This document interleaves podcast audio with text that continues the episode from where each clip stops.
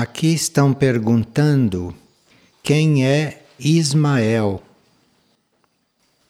Isto não é bem a nossa seara, mas a gente vai tentar responder porque pode servir de inspiração para muitos. Então, quem é Ismael?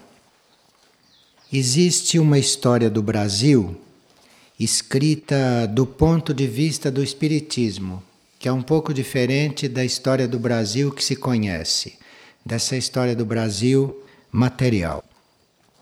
E nessa história do Brasil especial, interna, Ismael é um personagem muito básico, porque ele seria uma espécie de entidade que não tinha que encarnar, mas que seria um mensageiro de Jesus ou de Samana.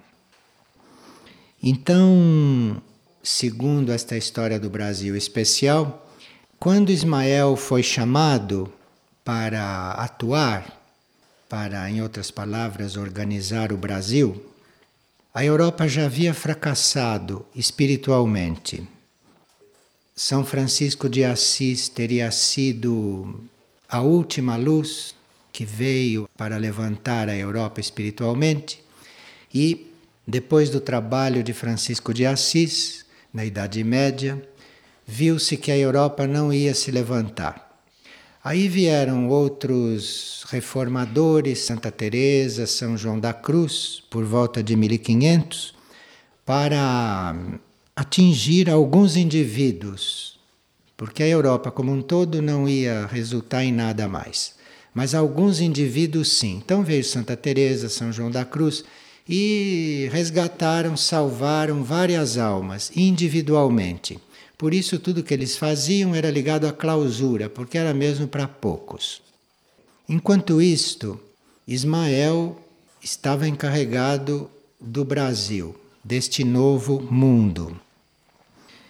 A unidade territorial na América do Norte não ia ser possível mais. A América do Norte ia se dividir toda como aconteceu. Canadá, Alasca, Estados Unidos, México. Aquilo era previsto para ser um mundo só, não separado da Inglaterra.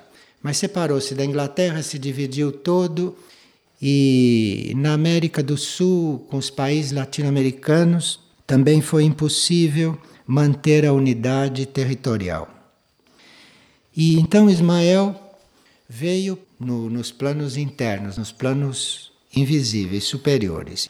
Porque no Brasil havia esta possibilidade de se manter uma unidade territorial, apesar de ser muito grande, e apesar de ter 8 mil quilômetros de costa. Mas esta parte da América era possível manter uma unidade. E o trabalho de Ismael foi convocar nos planos internos muitas almas para se agruparem, se reunirem, se prepararem e irem encarnando no Brasil. E ele foi então o criador, segundo esta história do Brasil, ele foi o criador, ele foi a entidade que conseguiu formar uma alma coletiva no Brasil. E é por isso que o Brasil se mantém diferente em toda a América, porque o Brasil conseguiu uma alma coletiva. E Ismael, esta entidade, ele viu todos os simples de coração que estavam entre os índios, ele viu todos aqueles que estavam sedentos de justiça divina, todos aqueles brancos que estavam numa linha evolutiva muito decidida, como Anchieta e outros, e viu também muitas almas dos escravos, aqueles que seriam os escravos, aqueles que seriam escravizados. Ismael tinha esses contatos, as almas dos índios, as almas dos negros e as almas dos brancos. Ismael era muito imbuído desta unidade, não ficava dividindo as raças em cores como os outros. Ismael soube reunir índios, negros, brancos, almas. E Ismael também reconhecia essas grandes almas dentro da igreja, como Anchieta, por exemplo. E aí, com esta expressão interna, Ismael conseguiu uma alma coletiva. E esta alma coletiva atuou, essa alma coletiva atraiu outras almas que foram encarnando aqui, e isto conseguiu uma unidade, isto conseguiu aquilo que é uma terra, aquilo que é um país do qual internamente, espiritualmente se pode esperar alguma coisa. Pode dar um passo para dentro da nova era e realizar nesta nova etapa da vida, nesta nova etapa do mundo que chamam de nova era, nesta nova etapa no Brasil pode-se contar com algum núcleo, com alguma coisa. Agora, é claro que nesta época de juízo, isto não ficou assim tão simples como Ismael criou e como Ismael introduziu. Por karma, tinham que ser introduzidos muitos elementos que no passado, que estavam coligados karmicamente com o Brasil, eram bandidos, foragidos, eram degradados, eram seres de muito baixo karma. Isso tudo foi introduzido no Brasil. Então, eu estou contando uma história do Brasil, mas que não é bem a conhecida. E assim como a igreja não é uma coisa perdida, tem dentro várias almas, na política também deve haver um ou outro que não sejam esses degradados, reencarnados e que estão tendo uma oportunidade antes do juízo para ver aqui esta alma coletiva que realmente é muito fraterna e muito mansa tranquila e muito calma e muito confiante. Então esta alma coletiva do Brasil, ela absorve todos esses ex-degradados para ver no que vão dar no fim deste juízo. E Ismael é um pouco a alma de tudo isto. Ismael é um pouco a coordenação de tudo isto. E parece que sua tarefa não está cumprida ainda, mas dentro de um plano é bem seguro que isto de alguma forma pode estar se realizando. Bem, isto não é a nossa seara, repetimos, não tenho mais nada o que responder. Disse aquilo que podia dizer e vocês levem em conta que, segundo esta história do Brasil, a mansidão e a fraternidade é aquilo que aqui no fim acaba predominando. Nesse período, que vai de 8 de fevereiro a 8 de maio, nós temos recebido muitas partilhas de pessoas que estão se trabalhando, que estão sendo trabalhadas e que chegaram a momentos muito decisivos. Aqui, por exemplo, uma pessoa tem sentido neste último ciclo uma compaixão muito grande, uma compreensão crescer dentro dela, mas ela reconhece que as fraquezas dela continuam paralelamente a isto. Então ela fica muito atônita, porque de um lado ela sente essa compaixão, ela sente esta compreensão e paralelamente ela sente as fraquezas dela que ainda não são resolvidas. Então ela teme que no exercer esta compaixão, esta compreensão, que isto fique contaminado pelas fraquezas dela e pelas coisas velhas e antigas dela. E que quando ela foi fazer o caminho breve, ali isto ficou muito claro para ela. Ela teve um certo sinal ali quanto a isto.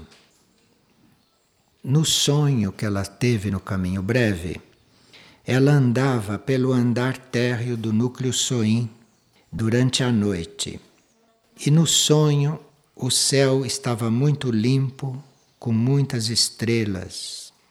Mas as lâmpadas do núcleo Soim estavam todas apagadas. Tudo ali estava clareado pela luz das estrelas, por aquilo que vinha da noite, tudo aquilo que vinha do céu. Então ele se pôs a acender as lâmpadas elétricas de toda a varanda e de todas as salas.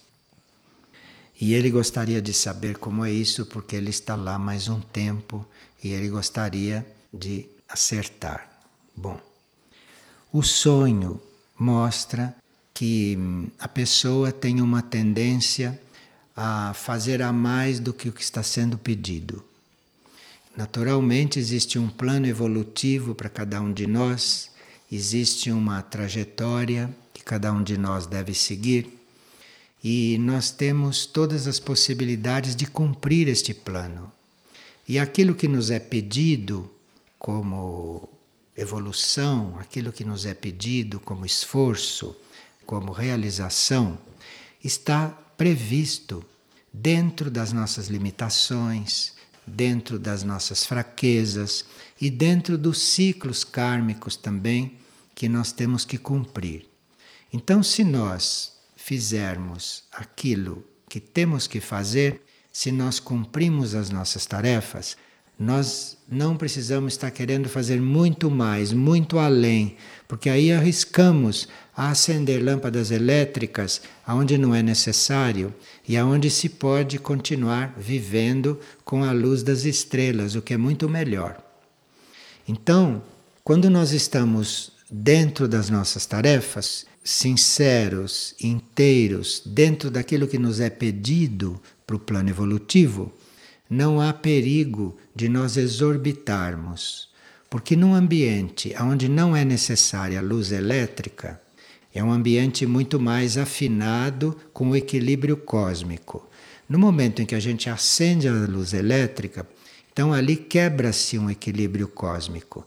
E muitas coisas que se passam à noite muitas coisas que se desenvolvem no espaço noturno, muitos seres sutis, muitos insetos, muitas plantas, muitas flores, muitas árvores que necessitam da noite. Isto tudo entra num certo desequilíbrio quando a gente acende a luz, na hora que é para estar escuro.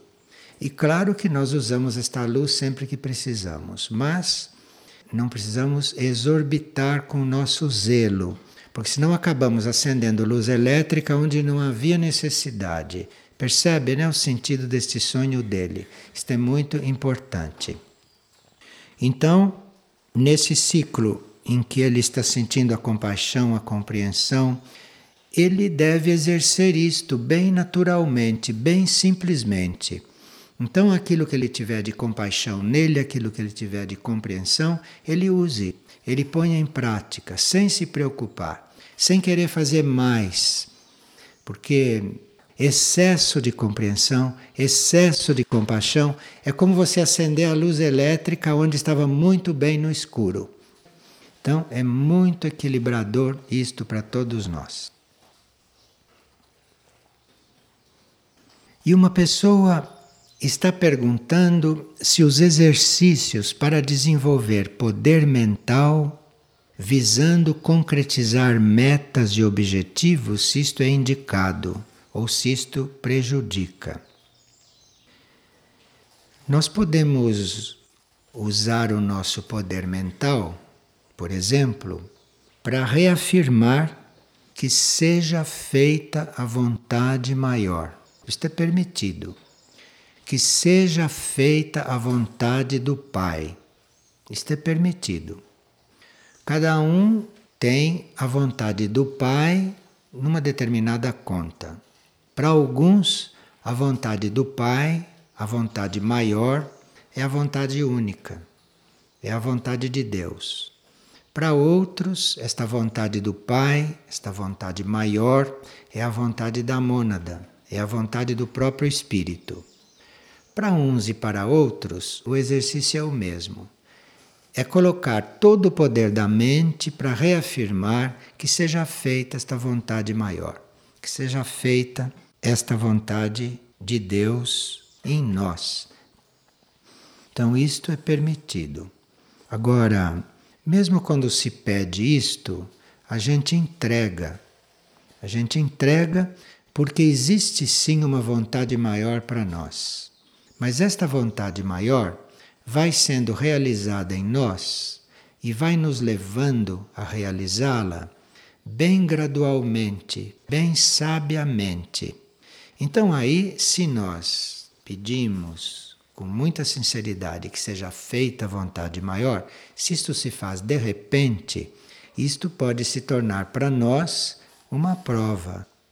Porque se isto se faz de repente a nosso pedido, pode ser que a gente tenha aí que enfrentar certas lutas, certas dificuldades, quando esta vontade maior começar a penetrar na nossa matéria, nos nossos corpos, principalmente no mental, assim como nós estamos pedindo. Quando se pede uma coisa destas, em muitos casos somos atendidos. Em outros casos, a misericórdia continua dosando, continua graduando, de forma que a gente receba esta vontade gradualmente e de uma forma que a gente possa cumpri-la. Então, mesmo quando a gente usa o poder mental para afirmar que seja feita a vontade maior, uma parte deste poder mental deve entregar a esta vontade maior o que tiver de acontecer. Aqui é uma questão de equilíbrio, sabedoria no fazer esta oferta, no fazer esse exercício, né, no fazer esse trabalho. Agora, a pessoa estava perguntando também se nós podemos usar este poder mental para concretizar metas e objetivos essas metas e esses objetivos, se são da personalidade, se são do ego, é melhor que sejam entregues, porque nem sempre correspondem à vontade maior para nós. Então, há muitas pessoas que precisam realizar muitas metas humanas, precisam fazer este tirocínio, precisam amadurecer, precisam crescer, realizando metas humanas. E, em geral, nós ficamos realizando as nossas metas humanas antes de despertarmos para esta vontade maior. Nós passamos a maior parte das nossas encarnações realizando as nossas metas humanas, de forma que quando chega na hora de nós dizermos seja feita a tua vontade, é melhor que as nossas metas humanas já tenham sido aplacadas, ou que já tenham sido resolvidas, ou que já tenham sido transmutadas, purificadas, porque senão essas metas humanas ainda não realizadas podem trazer desequilíbrio, conflitos. Então é preciso muita sabedoria para lidar com este assunto. É preciso ter isto tudo presente, e se com isto tudo presente ainda persiste aquele chamado interno de fazer a vontade maior, oferece para a vontade maior, se dirige à vontade maior. Mas dentro da vontade maior, é bom que não predomine nunca a nossa. Então, nós temos esta intenção de fazer a vontade maior, porém, é bom entregar esta vontade ao mesmo tempo. E aí o processo vai muito mais harmonioso. O processo vai acontecendo muito mais sadio. Agora, em um ou outro momento da trajetória, há sempre um momento inspirado, há sempre um momento em que o espírito, a mônada, está especialmente conectado. Então, pode sim ser que haja um momento em que a gente possa transcender toda a nossa situação humana, toda a nossa limitação e de repente dá um passo na direção desse poder maior.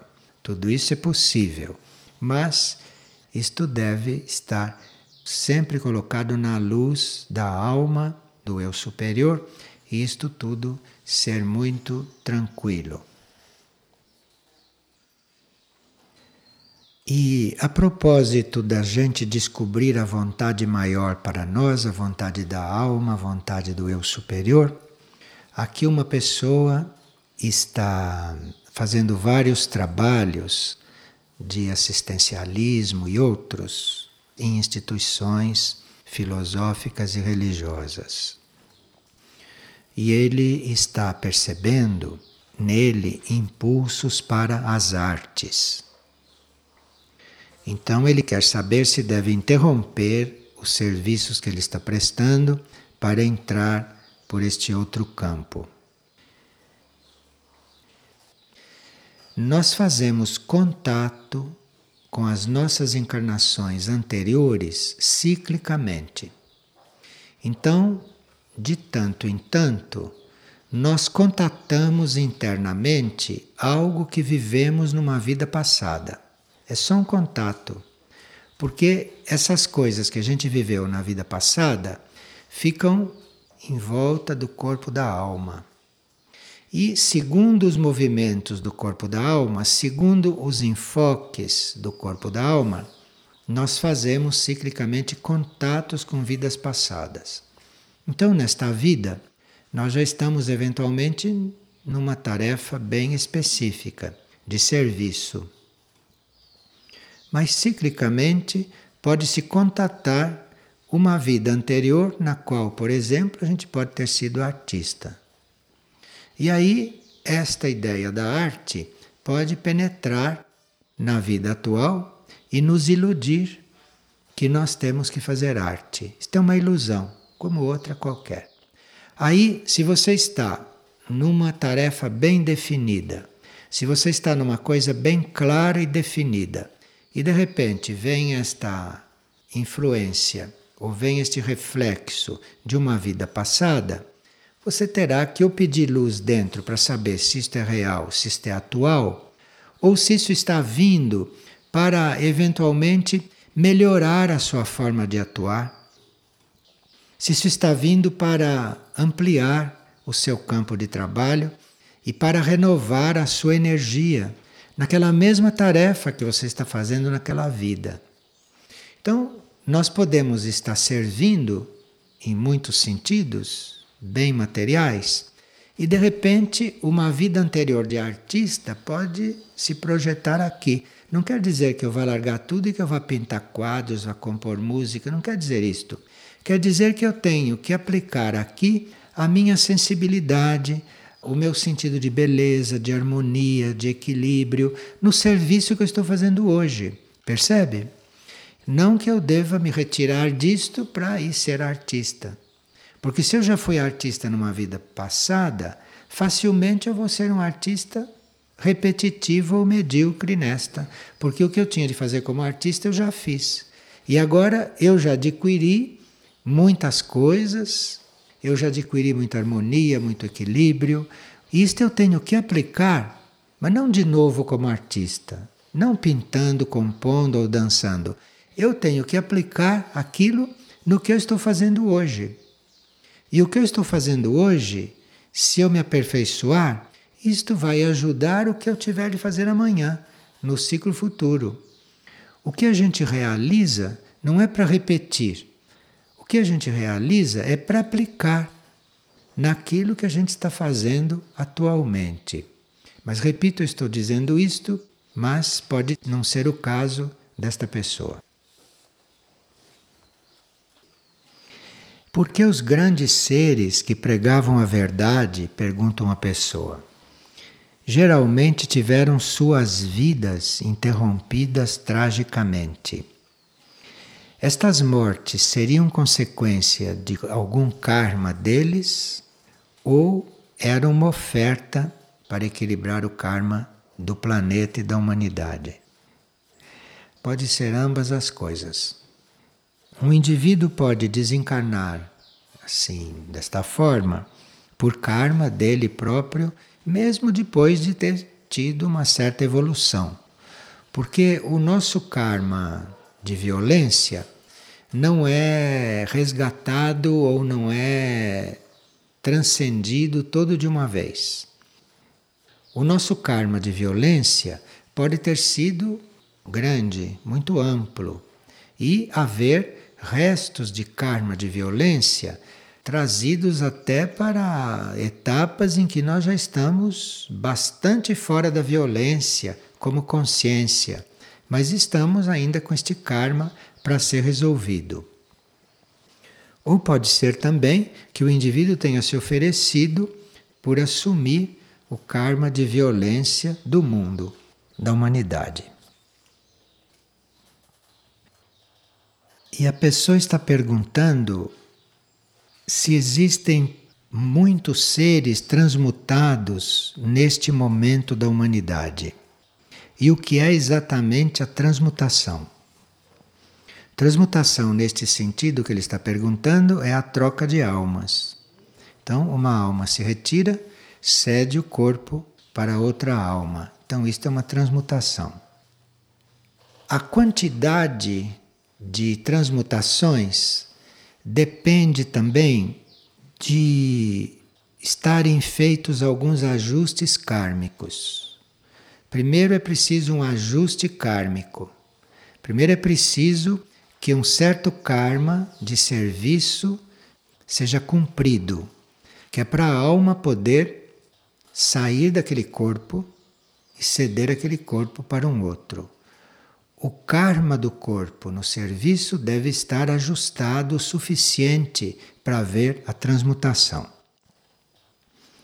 Então, se vai haver uma transmutação, ali já tem que haver uma atenção para a vida de serviço, de forma que os corpos entrem no karma do serviço, regulem o karma do serviço em si, para depois serem transmutados. Porque se não há uma regulagem do karma de serviço, a transmutação e a nova alma não vai poder servir, porque o karma do corpo não permite. Então tem que haver primeiro uma regulagem. E isto varia segundo o que a nova alma vem cumprir, segundo as almas, enfim, que estão envolvidas, segundo as tarefas que têm que ser feitas. Há tarefas que são ligadas ao serviço, mas podem assumir um corpo sem karma muito ajustado nesse campo porque a importância da encarnação está focalizada num outro sentido. Mas, em geral, esse ajuste, este equilíbrio kármico é muito necessário antes da transmutação. Quanto mais houver transmutação, mais nós nos aproximaremos de não morrermos e não nascermos tantas vezes, né? Porque em vez de nascer, nós já entramos em um corpo já feito, já pronto. E em vez de morrer, nós saímos daquele corpo que é ocupado por outro. Isto é uma grande economia na lei geral da economia. E uma pessoa sabe que no momento de desencarnar, que temos diante de nós uma síntese da encarnação que estamos terminando. E esta síntese não é só os fatos que aconteceram, mas é também tudo aquilo que a gente sentiu e tudo aquilo que a gente provocou com as nossas ações. Então é uma síntese muito poderosa que marca muito a alma, que marca muito, inclusive, o ego, que marca muito os átomos permanentes, de forma que a gente não saia desta encarnação tão inconsciente. A gente vai ficar consciente do que realmente fez e do que realmente passou é na hora de desencarnar. Ali a gente vai ter consciência do que fez e do que recebeu. Ali naquela síntese a gente percebe coisas da encarnação que durante toda a vida nunca se percebeu, nunca se imaginou. A gente nunca pode imaginar que efeito nós produzimos nos outros. Como nós não podemos imaginar que efeito as coisas produzem em nós. Então, naquele momento, isto fica mais claro. E esta pessoa está perguntando se isto pode acontecer de uma outra forma sem ser no momento de desencarnar. Se pode acontecer antes. Sim, pode acontecer sínteses parciais. Então eu posso sim ser ajudado de repente por passar por esta experiência e não desencarnar em seguida. Pode acontecer sim isto, para que eu tenha clareza de certas coisas, para ainda naquela encarnação tomar certas decisões. Só que a síntese abrange aqueles casos, aqueles assuntos, aquilo que a gente tem que saber naquela altura. Pode não ser uma síntese total. Não pode ser uma síntese total, porque a encarnação não terminou, a encarnação vai continuar. Mas pode sim se ter uma síntese parcial, que pode nos ajudar muito a mudar muitas coisas durante a mesma encarnação.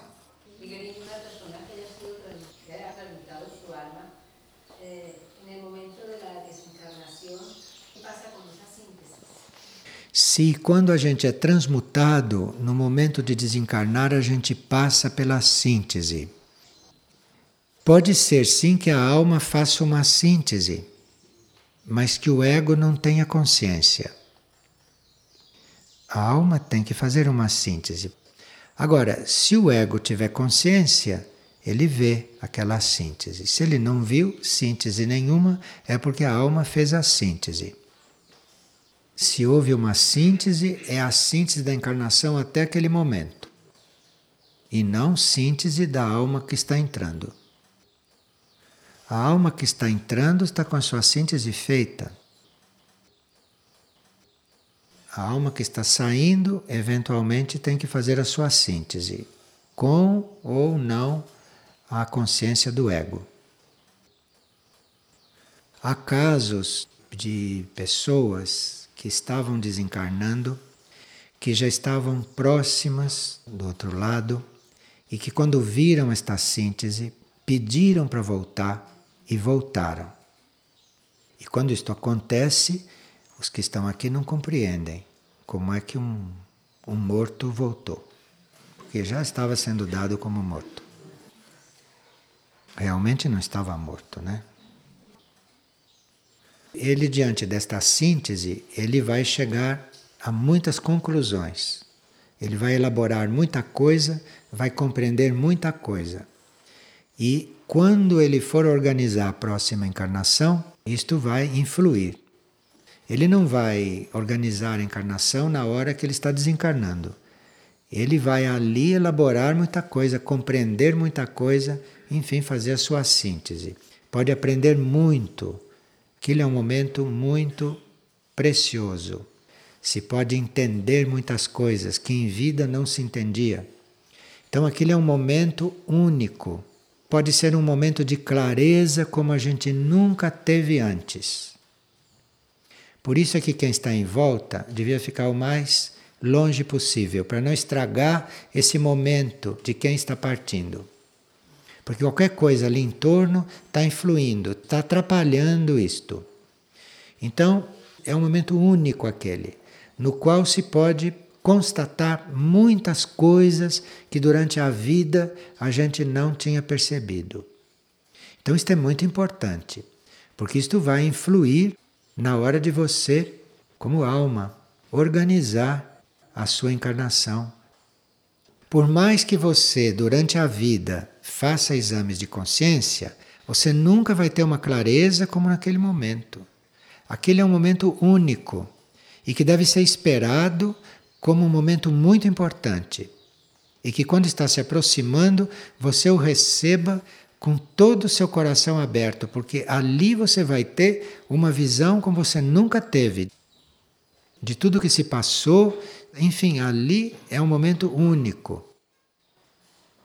Isto é muito enriquecedor para o ser, para o espírito.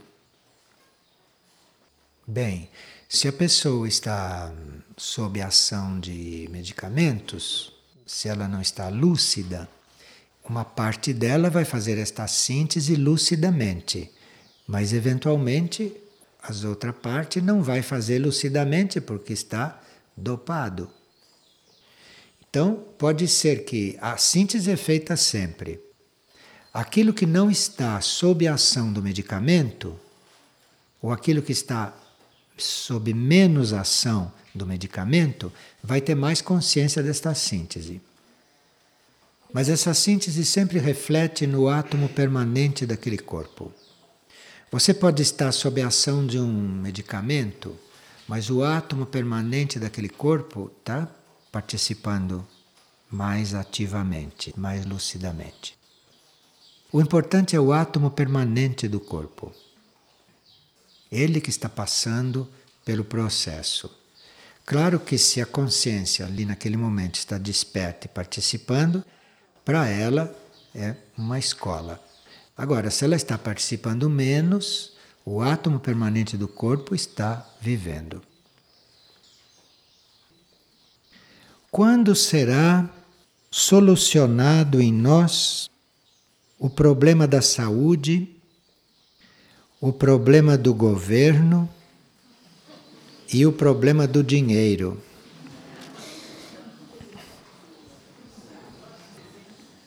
Nós só podemos ter saúde depois de termos feito uma entrega total e perfeita do nosso livre-arbítrio.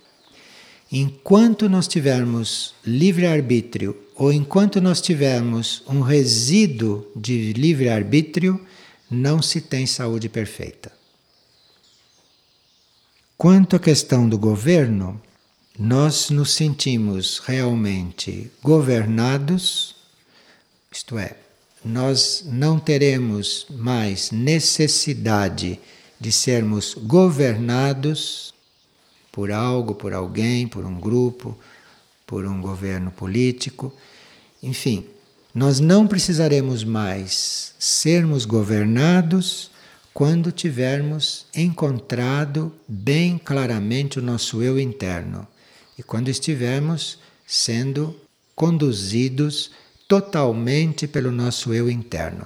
Aí não precisamos mais de governo algum. Agora, questão do dinheiro, isto só vai ser resolvido quando nós já estivermos preparados para não levar mais em conta as nossas necessidades, mas estarmos suprindo a necessidade alheia. Então, quando você já estiver preparado para só cuidar de suprir a necessidade alheia e não pensar na sua, olha, necessidade não é só comida e roupa, necessidade é tudo. É a atenção dos outros, é tudo, tudo que você necessita, isto deve já estar tudo transcendido. E você cuidando só da necessidade do outro. Aí não há mais problema de dinheiro. Uma pessoa escreveu que ela é muito ligada à figueira, que ela vem aqui há muitos anos e que ela tem achado que nós que estamos aqui ainda somos muito humanos e manifestamos muitas coisas humanas demais para este lugar.